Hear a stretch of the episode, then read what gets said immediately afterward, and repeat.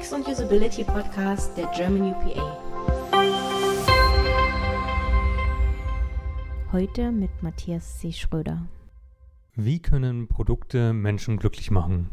Darum wird es in dieser Premiere-Sendung gehen. Doch vorab ein paar kurze Sätze zu diesem Podcast an sich.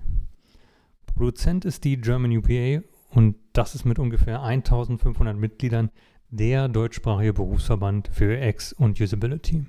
Zusammen mit dem Podcast startet auch eine Webinarreihe. Das heißt, hier kannst du dir das Interview mit den Referenten anhören und im Webinar dann den Vortrag des Referenten zu einem speziellen Thema sehen. Das nächste Webinar zum Thema UX als Erfolgsfaktor findet am 4. Juli 2018 um 17 Uhr statt. Und man kann sich ganz einfach über die German UPA Webseite, also germanupa.de, anmelden. Solltest du das hier nach dem 4. Juli hören, dann kann man sich dort immer noch die Aufzeichnung ansehen. Apropos Aufzeichnung, ich habe dieses Interview mit unserem Referenten vor etwa einer Stunde geführt und was soll ich sagen? Es ist der Premieren-Podcast. Es gab ein technisches Problem bei der Aufzeichnung. Also wenn mir gleich unser Gast ins Wort fällt, obwohl ich die Frage noch gar nicht zu Ende gestellt habe, dann liegt das nicht an unserem unhöflichen Gast, sondern an dem Streaming-Dienstleister, der die beiden Audiokanäle nicht synchron abgespeichert hat. Sehr ärgerlich, aber nicht mehr zu ändern und ich kann euch garantieren, dass es beim nächsten Mal nicht mehr passieren wird. Umso erfreulicher, dass wir für das Webinar und das heutige Interview einen ganz besonderen Gast gewinnen konnten. Sie ist aktuell Professorin für Wirtschaftspsychologie an der Ludwig-Maximilian-Universität in München, forscht schon seit 2007 über das Konsumentenerleben und die Gestaltung interaktiver Produkte unter psychologischen Gesichtspunkten hat etliche Methoden für die Evaluation von User Experience und Gestaltung geschaffen, ist Mitherausgeberin des Fachjournals Einkommen, Autorin der Bücher Digitale Depression, wie neue Medien unser Glücksempfinden verändern und Psychologie in der nutzerzentrierten Produktgestaltung. Und spätestens wer Markus Lanz Folge 894 gesehen hat, wird schon wissen, von wem ich rede. Es ist natürlich Professorin Dr. Sarah Diefenbach. Hallo Sarah, schön, dass du da ja, bist. Ja, hallo, ich freue mich ähm, auch, dabei zu sein.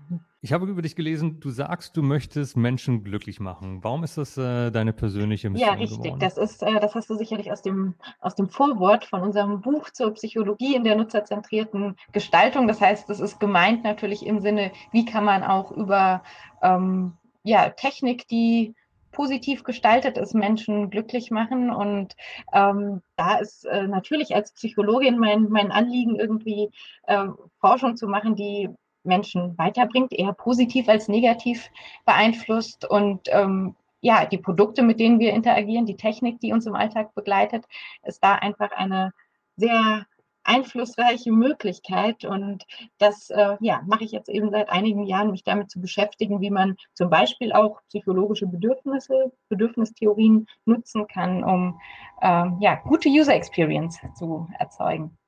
Wenn ich das nicht-Psychologe richtig sehe, ist UX im Fachbereich Psychologie immer noch sehr unterrepräsentiert. Also der Fokus natürlich mehr viel auf Krankheitsbilder oder auch allgemein auf Grundlagenforschung. Aber wenn man bedenkt, dass man ja wirklich jeden Tag, den ganzen Tag mit Produkten interagiert, äh, dann sollte doch eigentlich UX einen höheren Stellenwert haben, weil es doch eigentlich immer unsere Emotionen beeinflusst. Hast du eine Erklärung dafür, warum UX so unterrepräsentiert ja, das, das, was du gerade gesagt hast, kann ich natürlich nur unterstreichen. Also es äh, sollte noch viel stärker repräsentiert sein. Ähm, ich sehe aber die Entwicklung zumindest auch positiv. Also man, man muss halt sehen, dass das einfach immer eine Zeit braucht, bis sich äh, solche Anwendungsfelder durchsetzen. Und es gibt natürlich auch, wenn man so im Alltag mit Menschen spricht, immer noch so dieses äh, stereotype Verständnis von Psychologie als äh, ja, Psychoanalyse zum Beispiel oder also sehr stark dieser Fokus auf den mhm. therapeutischen Bereich. Auch in dem Department, äh, in dem ich bin, sind eben viele, die jetzt diesen Bereich auch noch gar nicht so als Anwendungsfeld der Psychologie kennen, die eher dieses klassische Verständnis von Psychologie haben und ja auch wichtige Felder wie die Entwicklungspsychologie ähm, oder die differenzielle Psychologie. Aber man kann wirklich sagen, User Experience ist ja eigentlich so ein Querschnittsthema, was für all diese Subbereiche der Psychologie auch eine immer wichtigere Rolle spielt. Also auch in der Entwicklungspsychologie zum Beispiel äh, gibt es ja Einflüsse von ja, Medien im Kindesalter, die irgendwie auch in, in der Entwicklung eine Rolle spielen können. Im klinischen Bereich, auch da, wenn ich äh, mit den Kollegen dort rede, sagen die ja sowohl die, die Probleme, die zum Beispiel durch soziale Medien entstehen oder ständige Beschäftigung mit dem Smartphone, ähm, die sind da und auch mit ein Faktor für Störungsbilder, aber auch andersrum, man kann zum Beispiel ähm, dort neue Therapieformate entwickeln, also über Medien vermittelte Interventionen. Also insofern kommt es immer mehr, sickert es langsam durch und ich hoffe natürlich, dass diese Entwicklung in den nächsten äh, Jahren auch noch ein bisschen rasanter äh, gehen wird. Was meinst du, was dafür notwendig ist, äh, damit das mehr passiert? Ja, wird? notwendig ist natürlich einerseits, denke ich, so eine starke ähm, Kommunikation einfach in der Öffentlichkeit, dass man auch das mhm. Interdisziplinäre und eben wieder verschiedene Felder zusammenwirken, Expertisen wichtig sind.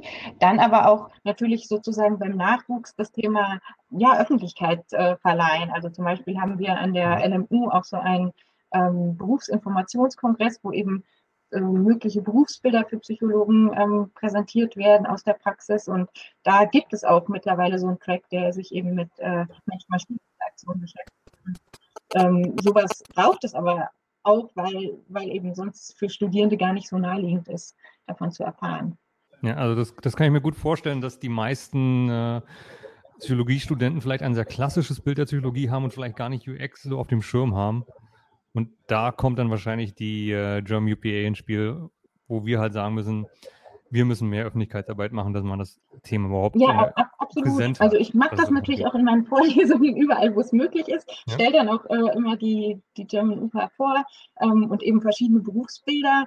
Allgemein ähm, ja, bekomme ich da auch immer viele Rückfragen, auch von Leuten, die dann im Anschluss gerne Adressen haben wollen, um da in die Branche irgendwie Kontakt aufzunehmen. Ähm, klar, aber es muss irgendwo immer diesen ersten Trigger geben, der, der es überhaupt ins Bewusstsein ruft. Und bei deiner Wissenschaft, die du machst, äh, wo siehst du denn da die Brücke zu einem Produktmanager, der jetzt ein ganz konkretes Problem hat und sagt, ich muss jetzt meinetwegen in drei Monaten das Feature releasen. Wie kann da deine Wissenschaft quasi Ja, wenn man mal vom klassischen nutzerzentrierten Gestaltungsprozess ausgeht, da ähm, ist ja sowohl jetzt in der Anforderungserhebung, also der ähm, Analyse auch von Nutzerbedürfnissen, kann natürlich die, also Forschung oder allgemein ähm, Methoden der Psychologie spielen, ähm, dass man eben auch weiß, man kann jetzt nicht so leicht Anforderungen einfach abfragen, sondern es braucht vielleicht auch bestimmte Techniken, die man aus dem User Research kennt, um an, an solche ähm, ja auch teils verborgenen Bedürfnisse oder ähm, Bedürfnisse, von denen man selbst noch nicht weiß, dass es sie gibt, äh, ranzukommen. Und äh, dann natürlich auch genauso in der, in der Evaluation, also wenn es dann darum geht, äh, zu bewerten, ob das, was man sich erhofft, auch ankommt beim Nutzer. Ähm, ja, und da, da gibt es ja auch viele Methoden, die, die das mit gar nicht so auf, großem Aufwand ermöglichen. Und da denke ich, könnte der Produktmanager, der das neue Feature rausbringen will, äh, schon gut profitieren. Hast du da ein Beispiel? Also du hast ähm, gerade Methoden angesprochen. Ich kann ein Beispiel geben von einem, von einem Unternehmen, was ich sozusagen auch als Mentorin mit äh, betreue, ein Startup ähm, hier in München, mhm. Order heißen die. Und äh, die haben eine App entwickelt, mhm. die sozusagen den Restaurantbesuch verändert, indem man nämlich ähm, diese manchmal sehr stressige Interaktion, dass man irgendwie ewig auf die Bedienung wartet. Das ist einfach zu viel zu tun. Sie kann es auch nicht gut managen und äh, dann hat man aber eh nur eine halbe Stunde Mittagspause, kann irgendwann bestellen, äh, schlingt man sein Essen runter, am Ende muss man wieder aufs Bezahlen warten. Da haben die eben eine App entwickelt, die das äh, vereinfacht. Man kann also über die App bestellen und man kann sie auch zum Bezahlen nutzen. Und ähm, die äh, ja, betreue ich eben mit als, als Mentorin auch aus dem Experience Design Blickwinkel. Und da haben wir schon viele ja, spannende äh, Einsichten gehabt, wie ja, eine Bedürfnisanalyse zum Beispiel, dass wir herausgefunden haben, bei einem Restaurantbesuch ist doch ähm, ein Gefühl von Verbundenheit sehr wichtig für Menschen. Ähm, und wie könnte man das noch stärker adressieren, das dann auch in konkreten Features umgesetzt haben, zum Beispiel, dass die Leute auch während der Wartezeit mit anderen, die die App gerade nutzen, äh, ja, sich austauschen können, Rätsel gemeinsam lösen können. Solche ähm, Dinge wäre jetzt ein, ein konkretes Beispiel. Du hast jetzt gerade gesagt, ein Gefühl der Verbundenheit äh, ist ein wichtiger Punkt an der Stelle. Nun sprechen wir ja viel über Emotionen. Wie kann ich das überhaupt messen als Produktmanager? Ja, das ist eine, eine spannende Frage. Messen, also im Sinne von objektiv messen, ist natürlich schwer, aber es gibt zumindest ähm, ja. ja. sowas wie Fragebögen, also zum Beispiel auch einen Bedürfnisfragebogen, mhm. äh, mit dem man dann mit auch etablierten Skalen abfragen kann, wie gut bestimmte Bedürfnisse erfüllt sind. Und wenn man da dann auch Vergleichswerte hat, äh, kann man da schon ganz gute Abschätzungen treffen. Interessant ist da vor allem auch immer die, das Verhältnis der Bedürfnisausprägung zueinander. Also man kann so eine Art Profil dann anlegen und sieht zum Beispiel Stimulation, also dieses Abwechslung, Neugier, das ist sehr gut erfüllt oft, wenn man ein neues Produkt rausbringt. Ähm, andere Bedürfnisse wie Bedeutsamkeit, was so ein bisschen in die spirituelle Richtung gehen kann, das ist meistens schwieriger zu adressieren, spielt aber bei manchen Produkten doch eine große Rolle und ähm, ja, kann dann einfach auch den Fokus mal darauf lenken, dass man überlegt, wie könnte ich denn Bedeutsamkeit stärker zum Beispiel in meinen Fitness-Tracker ähm, einbauen? Wie könnte sowas funktionieren? Und es ist insofern auch eine ganz, ganz gute Inspiration, also dass dieses ähm, Bewerten, Messen dann auch wieder ein Ansatzpunkt sein kann für Ideation und neue Ideen in der Gestaltung. Also wenn ich das mit meinen eigenen Worten nochmal wiederhole, also zuerst geht es darum rauszukriegen, welche Emotionen überhaupt wichtig, also die Emotionen mhm. zu erkennen, welche sind wichtig für das Produkt und dann in welcher Ausprägung man diese Emotionen braucht, also besonders starkes äh, Zusammenhaltsgefühl oder mhm. hohe Spiritualität oder sowas, mhm. das zu identifizieren und dann halt das zu evaluieren mit genau. zum Beispiel Fragen. Tagebögen, Interviews, also ich äh, empfehle meistens eigentlich mhm. so eine Kombination von quantitativen und qualitativen Verfahren. Und dann habe ich eine ja, gute UX. ich meine, natürlich ist äh, dieser, dieser Schritt ähm, ein identifiziertes Bedürfnis in ein konkretes Feature umzusetzen. Das ist natürlich die, die größte Herausforderung eigentlich. Und das kann natürlich auch schon mal ein paar Zyklen brauchen, äh, bis, bis man dann sagt, ja, gute UX. Aber ähm, bislang habe ich schon in vielen äh, Projekten da auch ähm, sehr ja, vielversprechende Erfahrungen mitgemacht mit diesem Ansatz und auch ähm, durchaus ja, Ergebnisse, die, die sich dann auch niederschlagen. Also um beim Beispiel Order von der ähm, App im Restaurantkontext, der Christian Feuerbacher hat das auch im Rahmen seiner Masterarbeit dann untersucht und hat dort zum Beispiel auch gefunden, dass sich die Variante mit diesem neuen Verbundenheitsfeature auch positiv ausgewirkt hat auf die Interaktion mit der App, also die Dauer, also ein, ein harter Fakt. Auch auf das Trinkgeld hat mhm. sich positiv ausgewirkt. Also dann vielleicht auch interessant für das Personal in diesem Hintergrund. Das heißt, wir, ja. es ist nicht, also es gibt da dann auch ja so Marketing-related Measures wieder, in denen sich das auch niederschlägt. Und kann ich das in deinem Buch finden?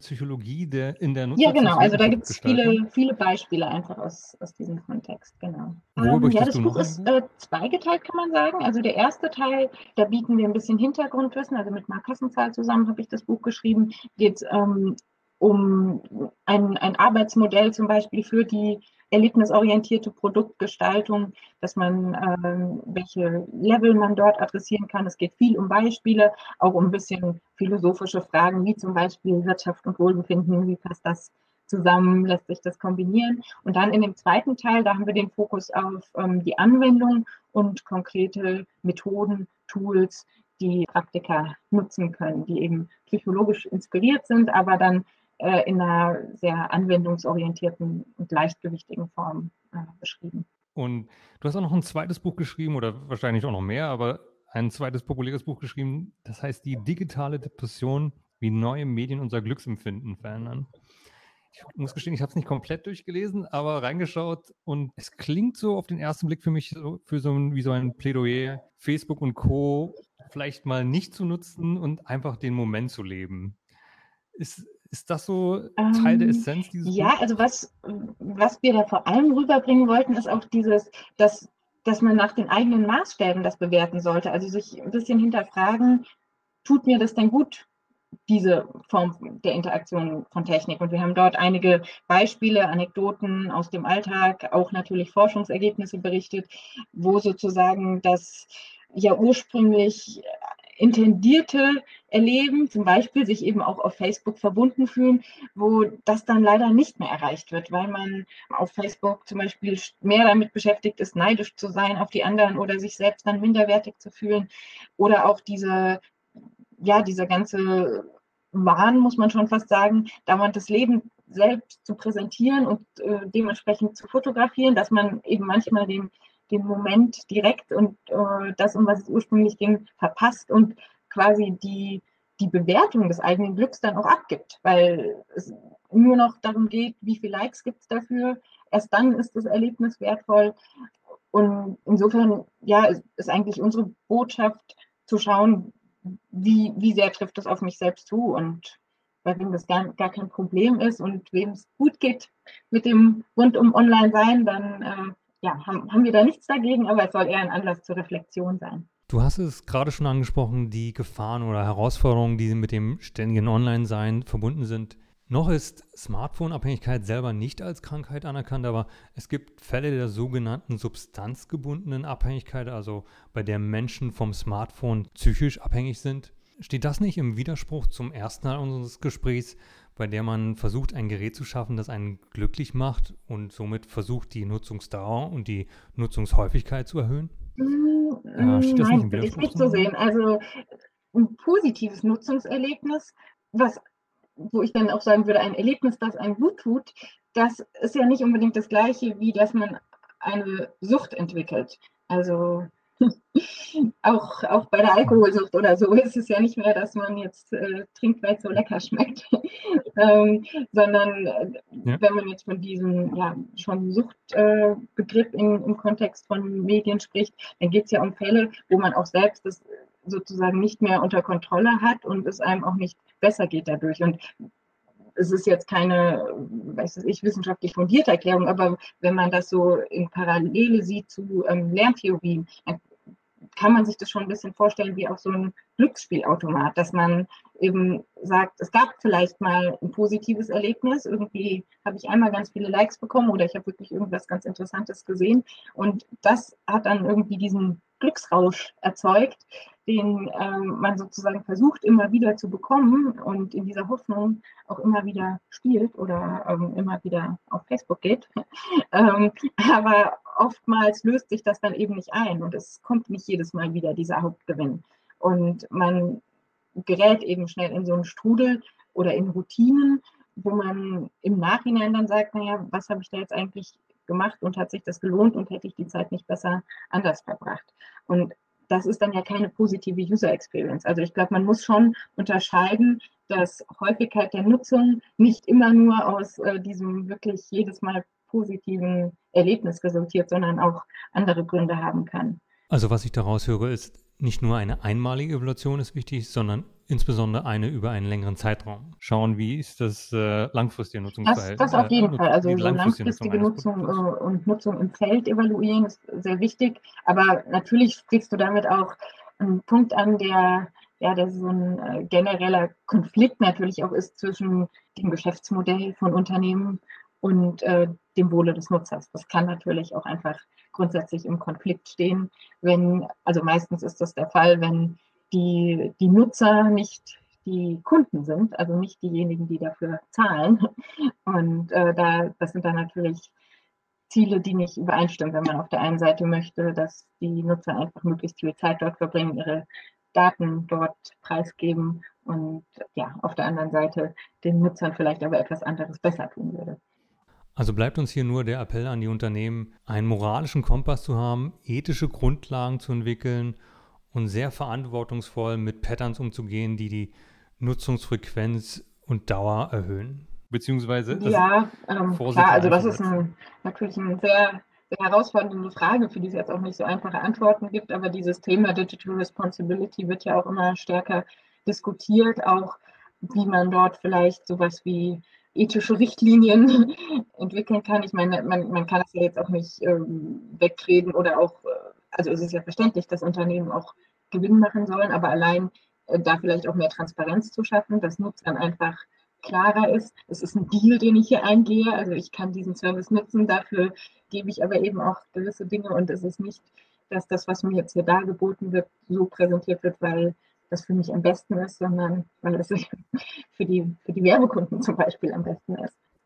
Neben deinem Forschungsfeld als Professorin hast du auch promoviert und das zu deinem interessanten Thema. Ich äh, muss es auch ablesen. Ähm, deine Promotion ist über die Bedeutsamkeit hedonistischer und utilitaristischer Produktattribute für Wahl und Erleben und den besonderen Einfluss von Rechtfertigung. Ja, genau. Hedonic Dilemma. Genau, genau. Das ist Hedonic Dilemma. Also es ist jetzt äh, genau schon ein, ein paar Jahre her, dass ich mich da, dass ich das so mhm. geforscht habe.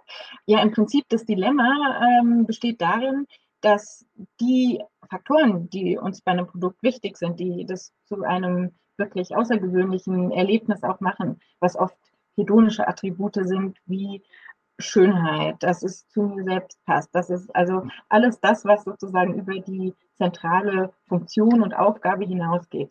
Dass diese ähm, Attribute aber schwer zu rechtfertigen sind, schwer zu begründen, weil sie so soft sind und irgendwie auch nicht zu unserem Bild des rationalen Entscheiders passen und daher bei der Wahl oft vernachlässigt werden. Und da habe ich eben eine Reihe von Studien zu gemacht, äh, immer experimentelle Settings, die das ganz schön zeigen und dann auch solche witzigen Ergebnisse, wie ich habe zum Beispiel eine Studie gemacht, da konnten die Leute eben auch wählen zwischen einem eher funktionalen, pragmatischen Smartphone oder einem eher hedonischen, schönen Smartphone. Und die Mehrheit hat sich halt für das Pragmatische entschieden, weil eben so ist es irgendwie rationaler.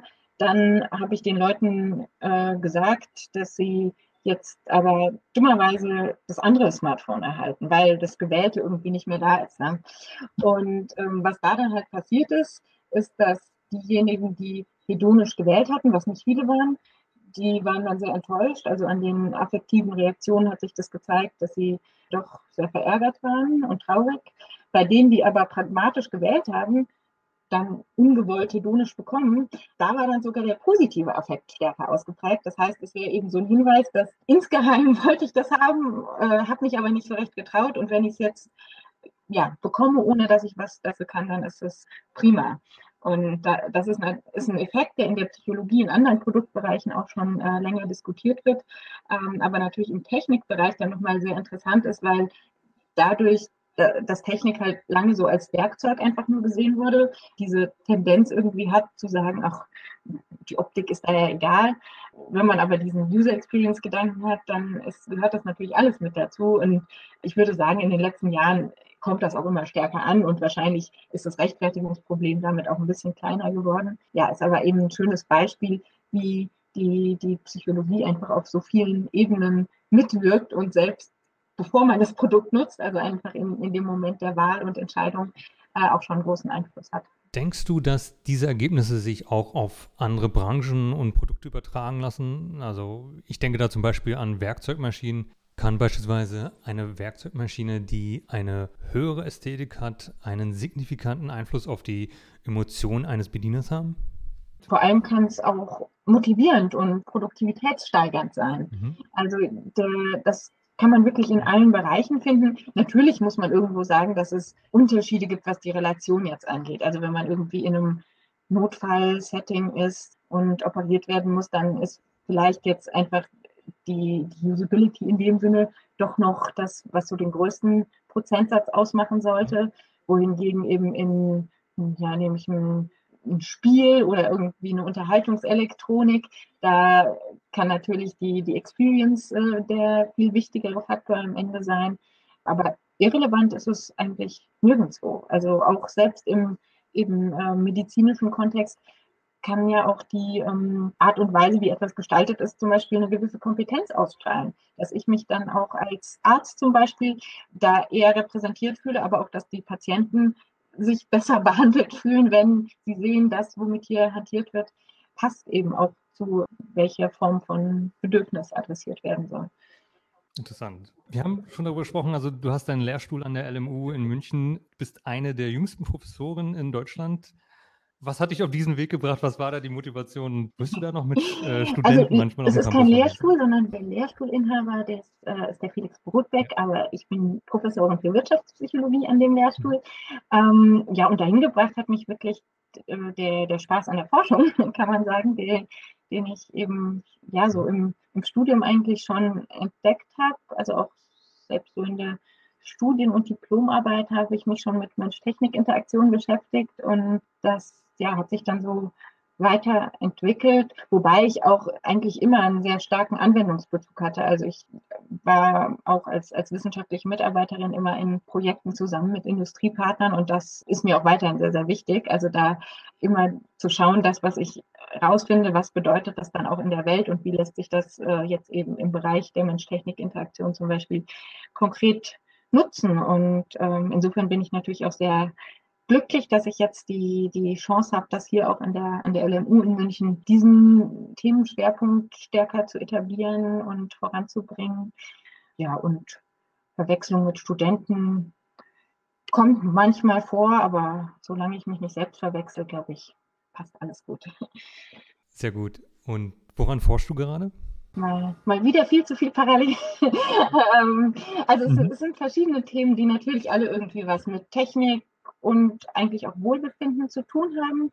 Oh, ich kann zum Beispiel sagen, die äh, Jasmin, Doktorandin von mir, die forscht gerade vor allem dazu, wie der Kommunikationsstil von technischen Produkten auch dann die Interaktion beeinflusst, zum Beispiel äh, im Bereich von ja, so Selbstverbesserungsprodukten, Fitness-Trackern oder irgendwelchen To-Do-Managern. Und da die Frage, ob äh, wenn jetzt so ein Produkt eher wie ein Freund und Helfer auftritt und äh, dich nett motiviert oder ob der ja so ein bisschen Drill Sergeant-mäßig drauf ist, wie das dann auch die, die Motivation und die Erfolge beeinflusst.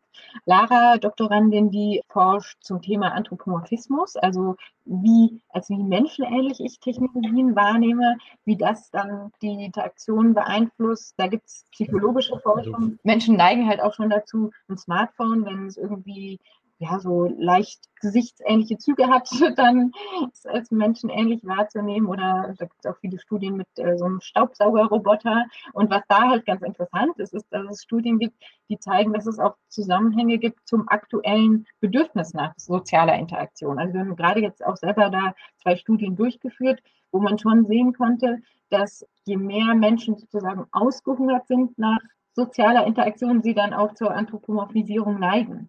Und stärker äh, Produkte als, als Menschen ähnlich wahrnehmen.